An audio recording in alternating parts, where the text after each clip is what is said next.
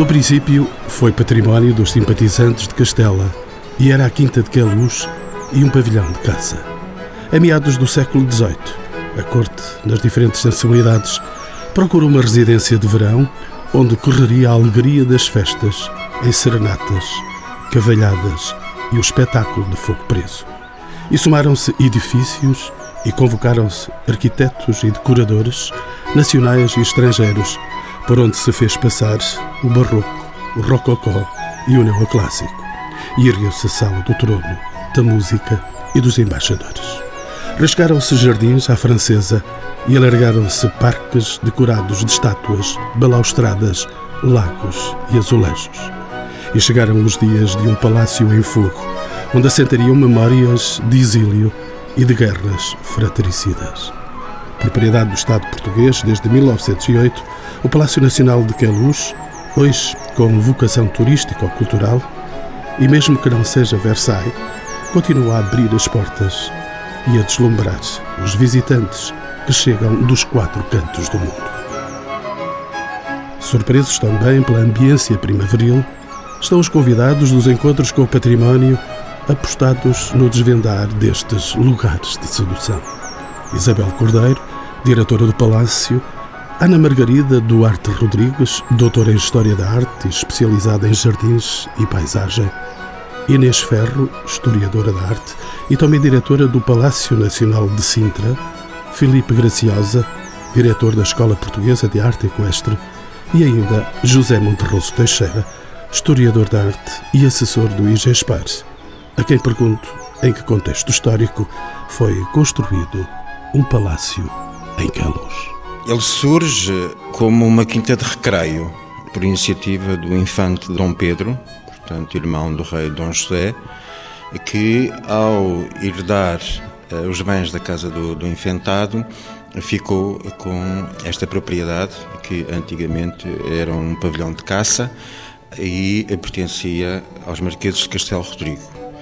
No contexto eh, da independência portuguesa e com a afirmação da primeira dinastia eh, da Casa de Bragança, então, os bens pertencentes a partidários e a simpatizantes da causa filipina foram confiscados. E, nessa medida, portanto, em 1642, os bens são retirados da posse dos marqueses de Castelo Rodrigo e, mais tarde, quando há em 1654 essa mesma incorporação, os secundogénitos, portanto, os filhos segundos dos reis de Portugal, tinham necessidade de manter um património que sustentasse, alimentasse, providenciasse, portanto, uma autonomia significativa do seu treino de vida, do seu modo de existir, e dentro dessa mesma uh, conjunto de bens aparecia de facto o pavilhão de caça que vinha do século XVII e que recentemente uh, deu lugar a uma curiosa investigação e ao aparecimento de uma iconografia dessa primitiva construção, dessa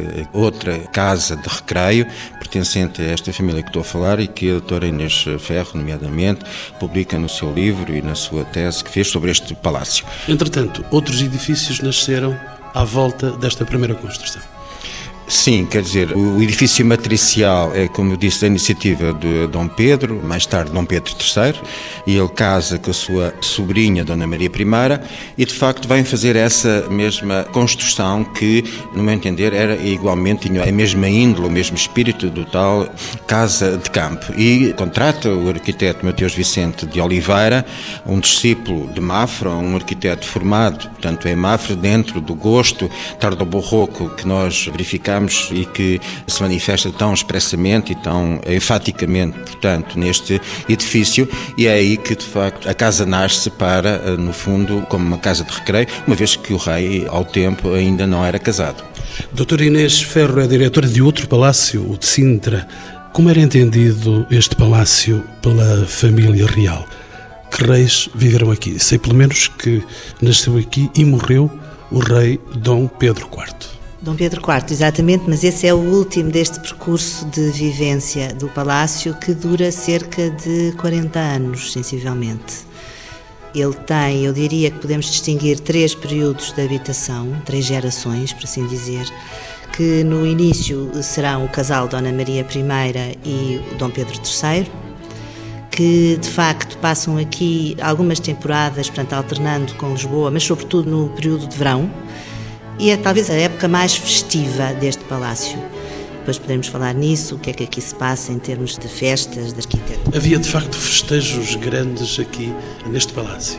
Havia festejos grandes, sobretudo no mês de junho e julho, nos Santos, no São João e São Pedro. São Pedro, que era ainda por cima o nomástico do rei Dom Pedro III o próprio aniversário do rei que era em julho, festas religiosas, mas, sobretudo, aquilo que Queluz tem, por contraponto com a ajuda, é que era um palácio de lazer e de intimidade, um palácio onde todas essas funções mais lúdicas tinham lugar. Aqui não havia propriamente funções de Estado que estavam reservadas para a ajuda, onde o protocolo era muito mais austero. Era um espaço de verão?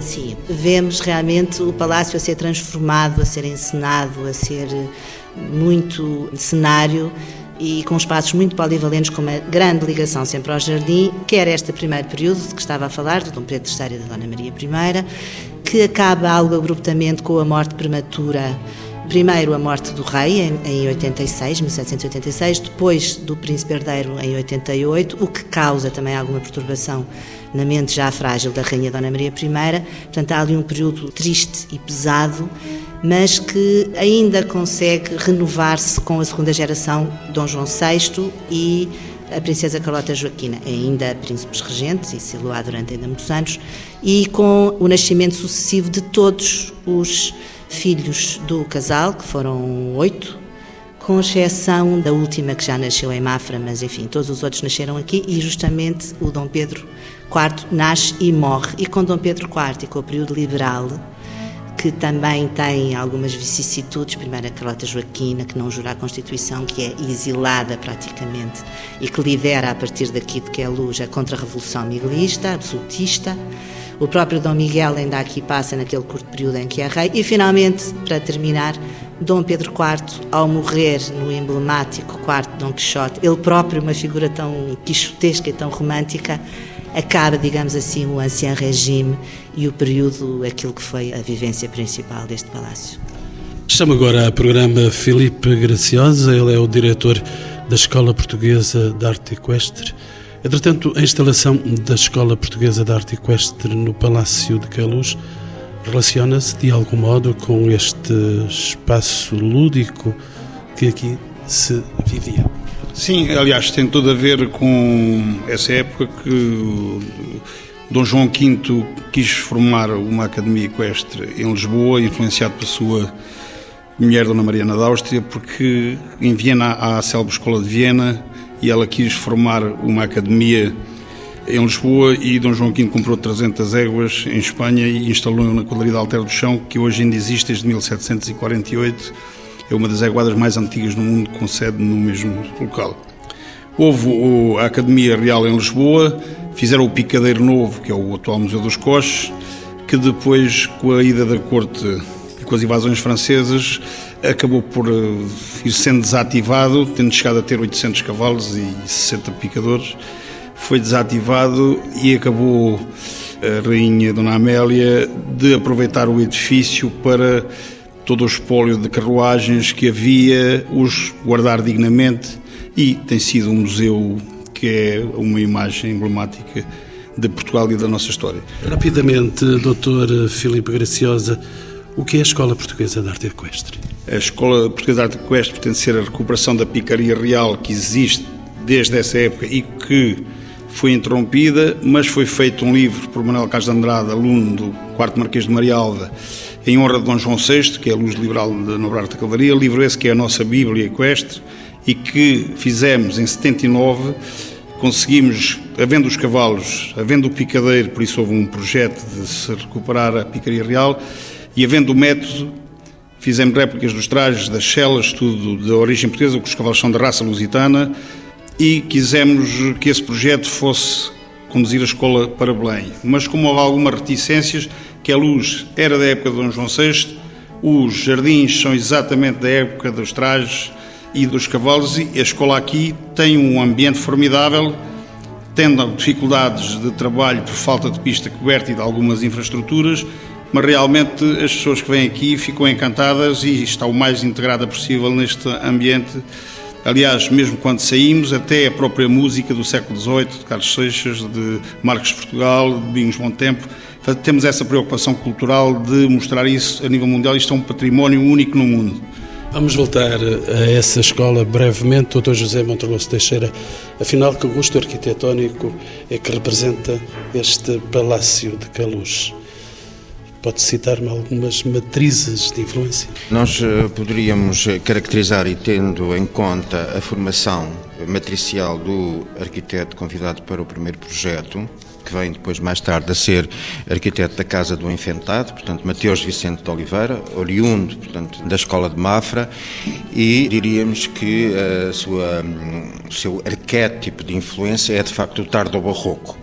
E é essa, esse vocabulário, portanto, esse discurso artístico que se afirma, portanto, no primeiro conjunto de edifícios e que, a partir de 1755, quando se dá o terremoto, Mateus Vicente Oliveira é chamado para a reconstrução, há uma emergência, há como que uma espécie de requisição civil dos principais criadores de arquitetura no país, e, entretanto, com essa circunstância, emerge uma outra figura também muito importante, embora de formação de Orives uh, da sua origem, que é o Jean-Baptiste Robillon e que vai introduzir, se quisermos, uma, um pendor mais rocaille ou rococó no seu programa, se bem que, pela sua formação, e tendo em conta que ele é um homem que trabalha com Germain, com o célebre Orives Germain, ligado, portanto, também às encomendas reais, às grandes encomendas, aos majestosos as encomendas reais de ourivesaria para a Casa Portuguesa.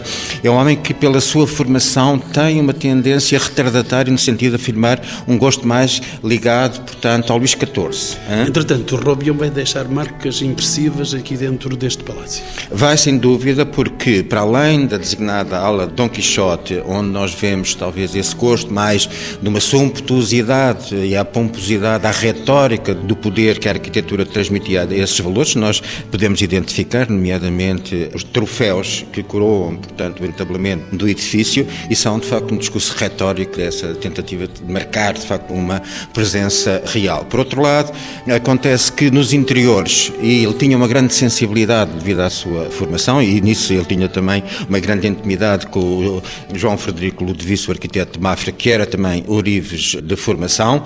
Vemos que, por exemplo, a Sala Oval, que ainda não se chamava Sala do Trono, só mais tarde é que vai acontecer, é regida por um gosto, se quisermos, que mistura ou que combina ou que tem uma hibridez entre o rococó e uh, o estilo regência, ou regence, se quiser. Estamos num ambiente muito especial. Doutor, é defensável a classificação de Queluz como o Versailles português? Não, quer dizer, e digo isto com alguma rotundidade, com alguma veemência. Não há sequer paralelismo? Também não. Portanto, é, pode ser polémico, mas eu tentei, eh, digamos, discorrer um pouco sobre esta negatividade, num certo sentido, porque, eh, de facto, como já foi dito também aqui, eh, sobretudo sublinhado pela doutora Inês, é uma casa de veraneio, não é? Que dentro da tradição renascentista das vilas portanto, onde se cria um ambiente propício à discussão, quer dizer, ao bem-estar, ao lazer, à, à, leitura, ao amor pela natureza, que é uma marca muito característica do Hokkaido, quer dizer, de facto, há um entendimento e uma relação com a natureza e com as ciências positivas mais uh, ligadas à atualização científica que se manifesta muito aqui dentro. Versailles é fundamentalmente um programa de poder, é, a corte muda-se, instala-se e, portanto, é, o Rei Sol está espelhado por todo lado, o monarca absoluto. Aqui assim não, é o príncipe que se instala num palácio, liga, portanto, uma quinta, se quisermos usar um termo mais nosso, mais corrente, e que vai, de facto, criar uma habitação alternativa. Entretanto, o palácio vai mudando e, a certa altura, com a instalação depois da família real, a sala oval ou a casa grande, como chamavam, que, entretanto, vai ser transformada em sala do trono, há uma metamorfose funcional que passa, de facto, com o exercício de mutação ao nível da representação e do poder político que a firma real também incorpora e manifesta neste espaço. E saúdo a diretora do Palácio, a doutora Isabel Cordeiro. Os espaços interiores, estes espaços fabulosos que os nossos olhos contemplam, são muito marcantes na visão palaciana que oferece aos visitantes. Como se descrevem genericamente? Bom, são espaços eh, com contrastes interessantes, com uma dimensão muito, muito apelativa ao visitante e são também espaços de grande harmonia. Mas genericamente descreveria, enfim, os espaços de aparato, como são a sala do trono, que o José Teixeira referiu agora, ou a sala da música, onde decorriam serenins, eh, onde decorria de facto toda uma vivência mais intimista da família real e das, enfim, das várias gerações que de facto habitaram o palácio e vivenciaram os seus espaços. Também a sala dos embaixadores, que enfim teve várias utilizações ao longo do tempo é um espaço onde se punha à mesa para jantar num determinado momento, mas onde também se realizavam serenins e serenatas para a família real, ou onde mais tarde decorriam as cerimónias do beijamão a Dom João VI. Portanto, são espaços mesmo estas salas que designamos de salas de aparato uh, são de facto espaços com vivências muito diferenciadas, o que tornam de facto uma visita ao Palácio de Queluz uma visita tão rica de experiências e de recriação de memórias. Depois temos outros espaços que são os aposentos privados, aquilo que podemos designar como, enfim, recriações do que seriam os aposentos mais reservados aos membros da família real ou aos criados privados ou a convidados especiais e que são, enfim, o Tocador da Rainha, o Quarto Dom Quixote, o, que apelam de facto a determinadas memórias muito importantes da vivência da família real nestes espaços, ou espaços de refeições, como a Sala das Merendas, que convoca e recria uma, uma mesa de dessert, de sobremesa, e que, portanto, o visitante gosta particularmente de encontrar referenciais desses períodos fortes da vivência da corte aqui em Queluz.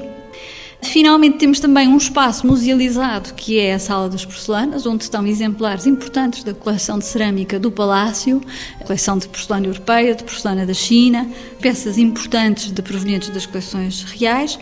E, obviamente, não poderia esquecer nesta caracterização genérica o corredor das mangas que estabelece, como de resto, todas as salas e todo o percurso, a ligação, para além de ter revestimento, um revestimento de painéis de azulejo magnífico que nos dá as características do exotismo que este espaço também tem permanentemente, mas que nos estabelece uma chave de leitura e uma ligação e um convite natural para que o visitante vá para o jardim e faça, porque no fundo no jardim estava também o centro deste Palácio de Veraneio, centro da vida e da vivência da, da família real e que de facto convida o visitante para continuar e conhecer um percurso vastíssimo que oferecemos nos jardins. E esse convite é também para nós saímos para os exteriores. Doutora Ana Margarida Duarte Rodrigues, os jardins também definem a identidade do palácio. Como devem ser caracterizados quanto ao seu desenho? Ora bem, efetivamente os jardins são se calhar a pérola do Palácio Nacional de Queluz. Em relação ao, ao seu desenho, eu acho que o Dr. José Monterroso Teixeira tem razão relativamente à função, não tem nada a ver com Versailles. Em 1746, Dom Pedro, que vem a ser rei, era o Senhor do Infantado, portanto, ele encomenda isto como Senhor do Infantado. E, portanto, não é uma encomenda régia. Agora, ele não está de olhos postos na Vila d'Este, nem na Vila de Castelo, ele está de olhos postos nos Jardins de Versailles. O eixo que nós aqui temos, o eixo que parte da janela principal do rei e que traça e orienta todo o jardim, é efetivamente aquilo que foi pensado por Lenotre em Versailles. E depois, a partir desse eixo, que é o que nós temos ali no Pórtico da Fama, partem vários eixos como raios de sol, cruzando-se com outros em forma de estrela. Isto foi inventado por Lenotre e é o que nós temos aqui. Depois, há diferenças. Há uma primeira graças à topografia do terreno. Ou seja, nós não abarcamos todo o horizonte e não vamos ter a vista prolongada por um canal de água, tal como temos em Versailles, como vamos ter em Hampton Court e outros exemplos. Mas há certas diferenças também já noutros jardins que seguem o modelo de Versailles. Por exemplo, em Caserta também vai ter uma grande cascata. É a cascata natural que parte dali. Portanto, pensa-se neste modelo e depois vamos ter por toda a Europa, porque este é o modelo que segue para toda a Europa. E depois vai haver certas diferenças. Aqui em Portugal sobretudo devido à topografia. Mas depois, na verdade, é que nós terminamos este eixo não num canal, porque também não temos recursos hídricos suficientes para fazer aqueles canais como existem em Hampton Court e em Versailles, e terminamos numa cascata sumptuosa. Mas temos aqui também, e para avançarmos dentro deste espaço de beleza incomensurável, temos diferentes encomendas de estatuária. Ora, nem mais. Diferença, e primeiro a semelhança. A semelhança é o grau de internacionalização destas esculturas, que são importadas lá fora, que vêm de Inglaterra e de Itália, e também o grau de erudição e atualização do gosto de Dom Pedro. É preciso dizer isto. o grau de erudição, Dom Pedro e os seus arquitetos e jardineiros têm sido subestimados. Estas esculturas revelam que ele está atualizado face aos padrões europeus. Comprava-se, na altura, quem queria esculturas de chumbo, comprava no maior mercado de esculturas de chumbo da Europa, que era... Por que é que elas foram escolhidas para este jardim? Porque, de facto, tinham um valor em si mesmo? Este é o gosto para fazer este género de jardins à francesa. Não é um programa. Portanto, quando me está a perguntar porque é que elas foram escolhidas, normalmente é qual era o objetivo? Há uma mensagem, há um programa, há o discurso, uma narrativa que o rei queria passar? Não, não há. Realmente é outra grande diferença que tem toda a razão. Luís XIV fez-se representar nos jardins. Ele é o Apolo e tem a mãe, Latona, que transformou os camponeses em sapos. Quem diz mal do rei já sabe o que vai acontecer. Dom Pedro não faz isso aqui. Não há uma escultura que diga Dom Pedro, eu fiz-me representar assim. Não há um programa. O que há são exemplos de decoram. O que nós temos aqui são várias esculturas, todas elas de temas adequados, normais existem em todos os jardins. São os temas ligados à natureza e à água. Deixa-me só dizer isto. Como eu digo aos meus alunos, quando vem um São José numa fonte, perguntem-se o que é que o São José está a fazer na fonte. Se virem um Neptuno, não. O Neptuno é suposto estar na fonte, porque é o rei da água.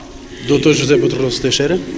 Eh, quer dizer, eu gostava de pontuar, quando eu disse rotundamente que não era Versailles, pensava sobretudo até em Marly. E eu concordo, de facto, que o design dos jardins passa por essa uh, matriz Versailles, digamos, provavelmente o ensaio terá sido até antes em Vaux-le-Vicomte, mas enquanto residência senhorial, de facto, os partidos e as funções, os objetivos de representação são totalmente semelhantes. Era isso que queria uh, fundamentalmente dizer. E Marly porquê? Marly é de facto uma alternativa à sumptuosidade, ao excesso de protocolo e talvez ao desejo megalómano do Luís XIV, que não aguentava mais, quer dizer, esse excesso de protocolo e vai buscar Marli. Importante é também a passagem da Ribeira de Jamor, por aqui, neste território, e os azulejos que brilham por aqui, neste espaço. Como é que deve ser entendido este jogo lúdico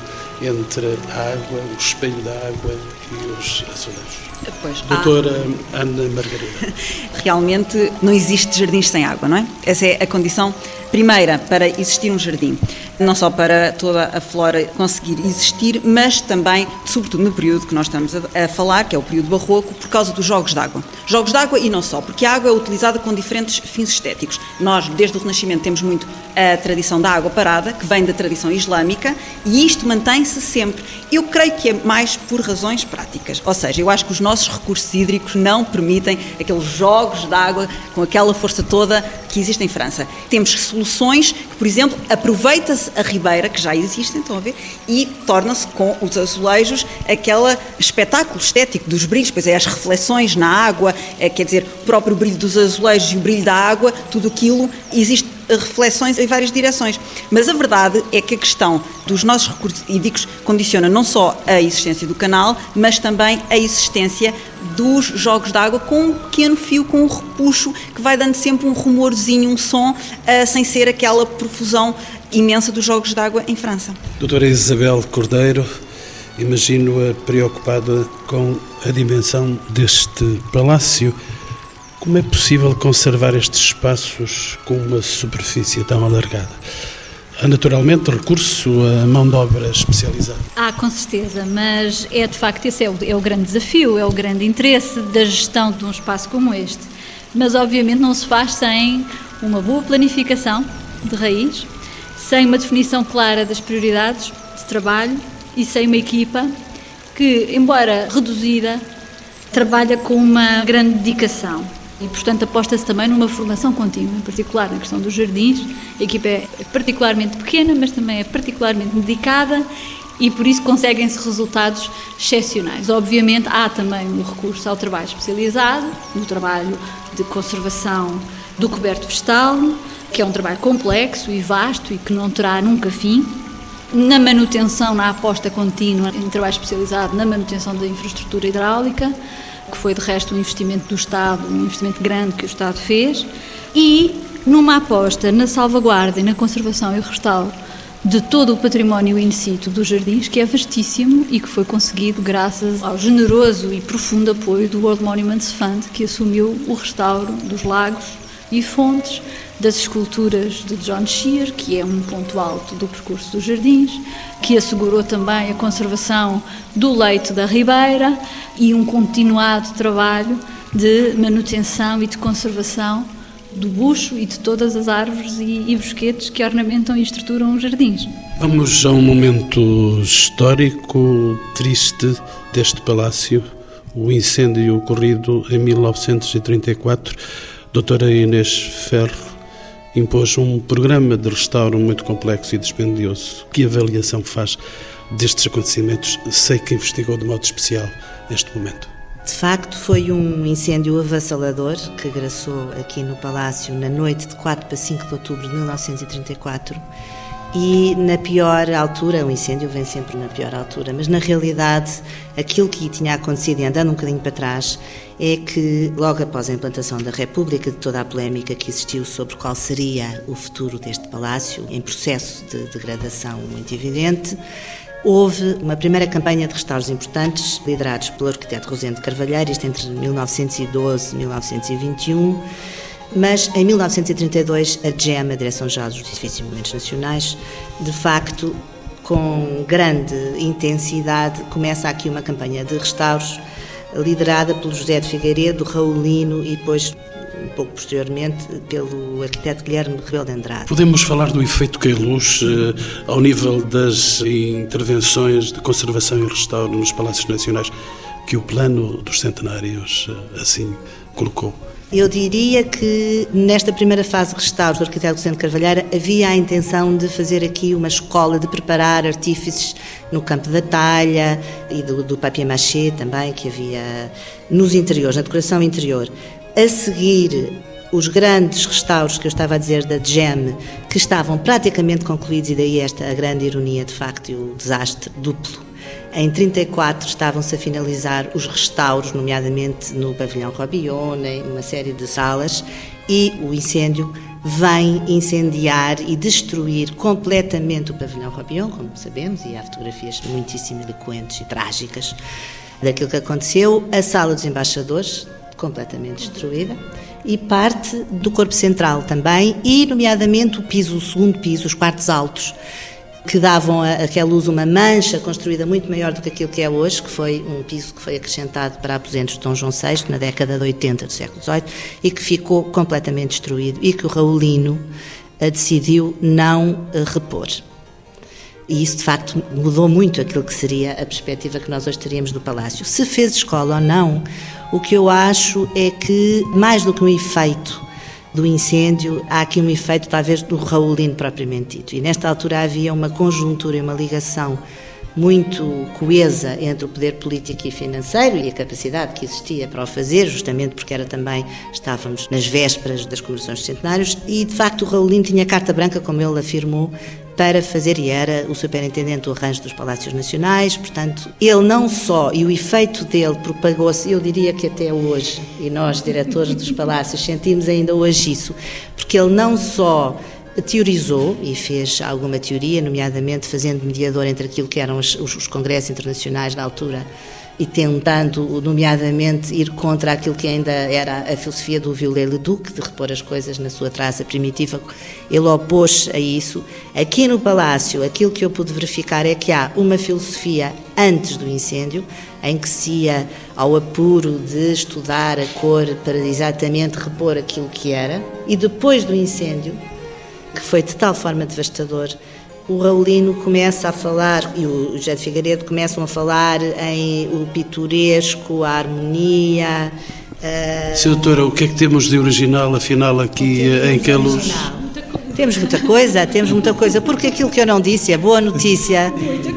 A boa notícia é que muitos, nomeadamente daquilo que são os equipamentos artísticos e as telas do pavilhão Robillon, são as originais, porque graças a Deus nessa última parte do restauro estavam ainda em ateliê de restauro em Lisboa e, portanto, não arderam no incêndio. E havia os moldes de tudo, porque justamente o restauro tinha acabado de ser feito. Portanto, os moldes das pastas de papel, das decorações existiam e isso foi possível repor com grande fidelidade.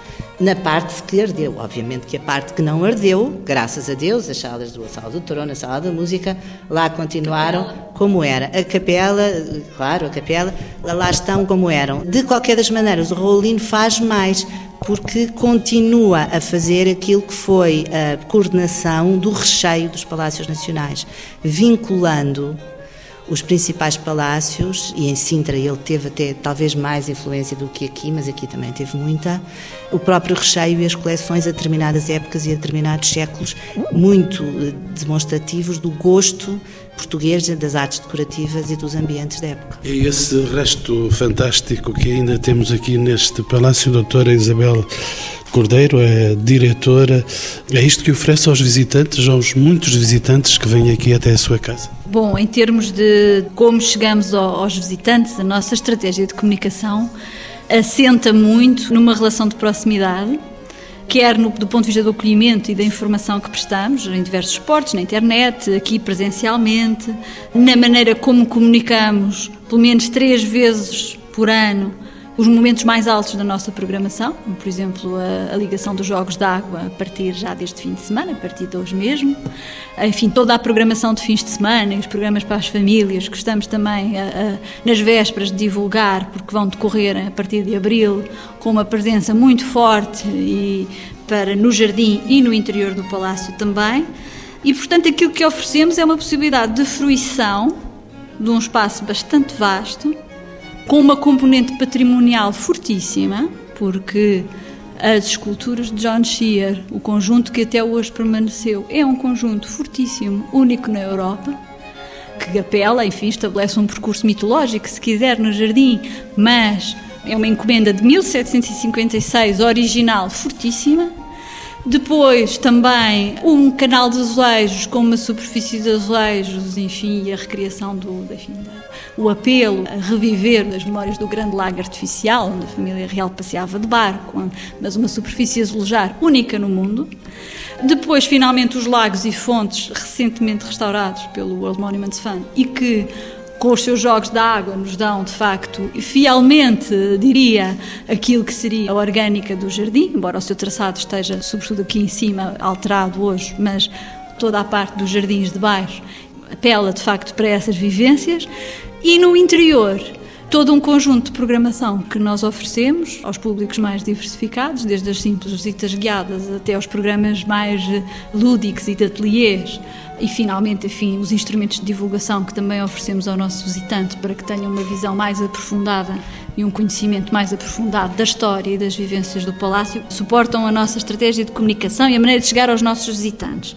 Mas, obviamente, também temos uma relação com os agentes de turismo, com os mídia e com o território em que nos situamos, não é? Desde a autarquia até, enfim, as pousadas, etc., para que, de facto, todas estas componentes se interliguem e, e sejamos capazes de atrair mais visitantes. E os visitantes poderão também ser atraídos pela Escola de Arte Equestre voltar a ver os príncipes a cavalgar éguas e cavalos que eh, avançam pelo Jardim Faro.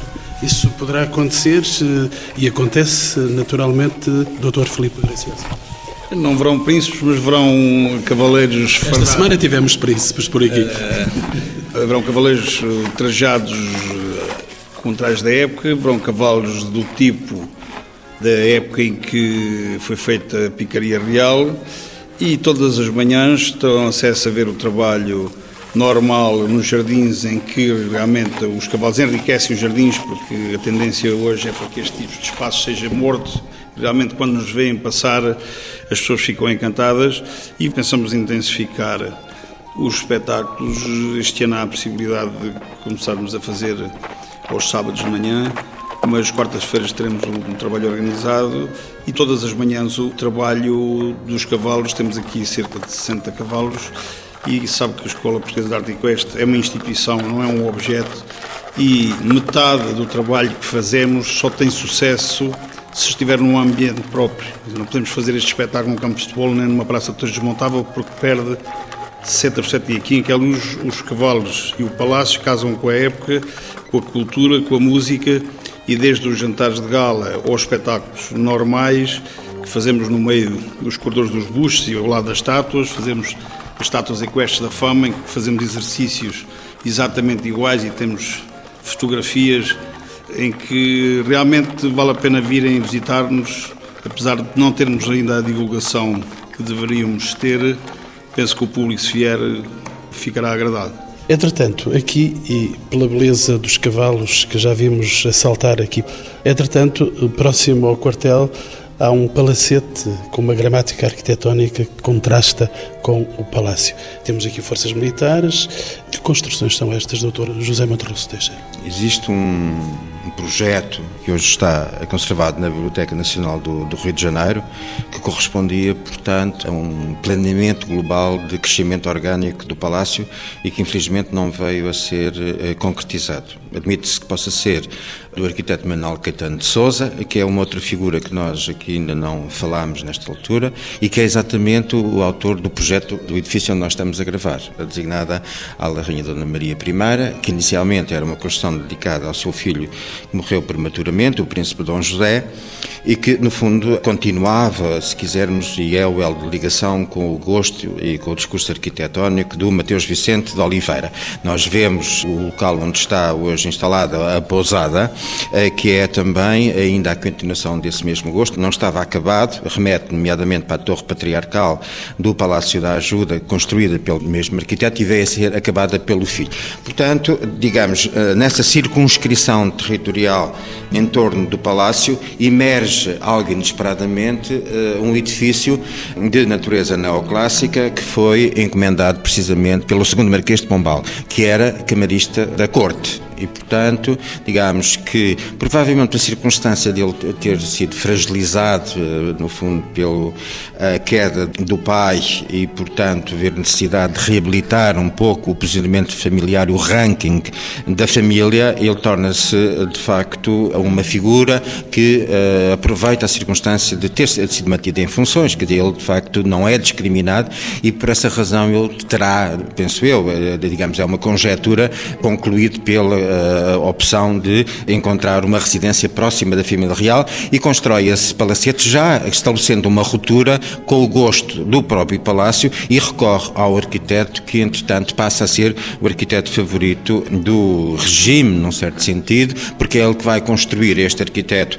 O Palácio da Ajuda, que é, de facto, considerado o edifício que instala o neoclassicismo em Portugal, 1802, contrariamente e, digamos, jogando uma cartada forte de pondo e pondo de lado o projeto anterior, portanto, do Caetano de Souza, e aqui assim, portanto, para o segundo Marquês de Pombal, Henrique José de Carvalho Mel, ele vai afirmar, de facto, esse novo gosto mais atualizado, mais cosmopolita, mais internacionalizado, querendo marcar, no fundo, também um sinal e uma semântica de atualização do discurso arquitetónico. São longos os passos da história e para encerrarmos esta nossa jubilosa tertúlia, pergunto à doutora Isabel Cordeiro, que é diretora deste palácio, quais são os principais desafios que se colocam a esta sua casa nestes dias e nestes tempos? São muitos. Há muito trabalho a fazer e os desafios são muitos, e é, e é bom que assim seja, mas Gostava de referir três grandes desafios que são, no fundo, grandes, os grandes alicerces do trabalho que se tem aqui prosseguido. E que, de facto, um deles é o desafio da requalificação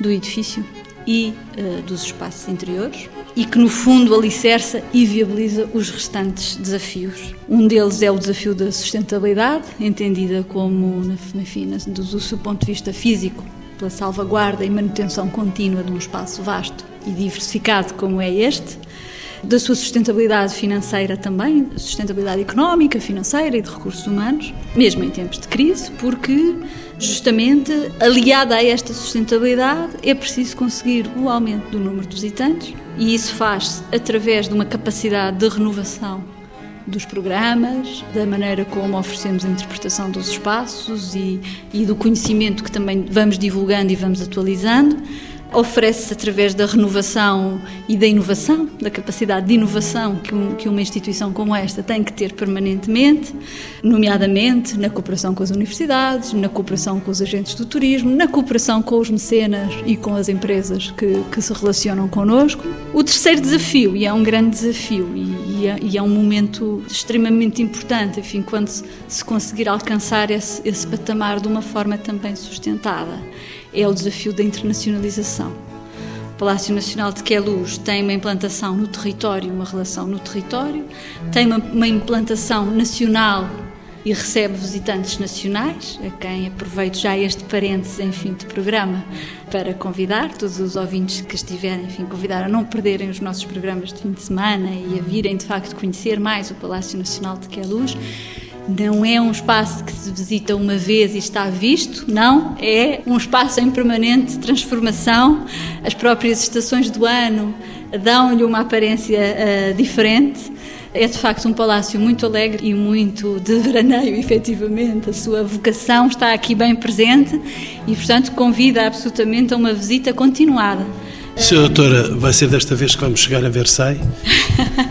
Tudo caminha nesse sentido, porque justamente do ponto de vista da internacionalização, os projetos em conjunto com instituições de referência, como Versailles, como enfim, a equipa que trabalha em Versailles, que está ligada e que está a estudar as relações do Château de Marly com uh, os outros, as outras residências reais europeias é uma vertente que estamos justamente a explorar e, portanto, interessam-nos, obviamente, os intercâmbios do ponto de vista do conhecimento, mas também os intercâmbios de atividades que esperamos num futuro poder oferecer. É fundamental que a luz seja um ponto obrigatório nas rotas internacionais da cultura e do turismo e que se afirme cada vez mais como tal.